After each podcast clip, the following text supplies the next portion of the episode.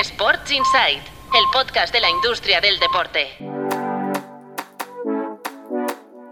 Buenos días, soy Natalia Mateos y arrancamos la mañana hablando de fitness. Y es que, ¿dónde se librará la batalla del sector en los próximos años? El aumento de la competencia en la industria ha hecho que las cadenas tengan que ser más meticulosas a la hora de buscar nuevas ubicaciones donde abrir sus centros. En este contexto, regiones como Extremadura, Navarra o Murcia se posicionan como los territorios por conquistar frente a otros como Madrid y Barcelona, donde las cadenas ya han consolidado su posición. Pasamos al plan estratégico del Athletic Club de cara a 2026. La entidad quiere dar forma a una marca global, muy techy y centrarse en nuevos activos para recuperar la sostenibilidad. ¿Cómo? El club apuesta por rentabilizar Lezama como un CAR, sumar patrocinios internacionales y explotar nuevos negocios para pelear por Europa y no depender de los traspasos. Hay que tener en cuenta que el Athletic actualmente arrastra un déficit crónico de 30 millones de euros anuales. Del Athletic nos vamos al mundo del motor.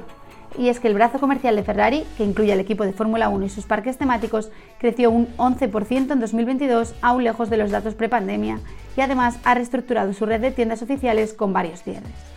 A pesar de ello, la división comercial de la automovilística italiana aspira a recuperar un negocio de 500 millones de euros en 2023, recuperando por un lado sus ingresos por patrocinio y por otro la afluencia de visitantes a sus parques de atracciones y restaurantes. Y ahora le toca el turno al baloncesto. La Federación Española de Baloncesto ata a otro de sus principales socios y ha renovado su acuerdo de patrocinio con CaixaBank hasta 2024. Así, la relación entre la entidad presidida por Jorge Garbajosa y CaixaBank alcanzará los 10 años de duración cuando finalice este nuevo contrato, un año en el que también terminará el acuerdo entre la FEB y Endesa. Acabamos hablando de Sportstech, y es que el Barça ha invertido en el capital de las startups Oliver y Visualfy a través del Barça Innovation Hub, una iniciativa lanzada en 2017 tal y como ha anunciado su presidente Joan Laporta en el marco del Mobile World Congress. Se desconoce el importe invertido en ambas compañías, pero el presidente ha anunciado que estas dos inversiones son las primeras de muchas que están por venir.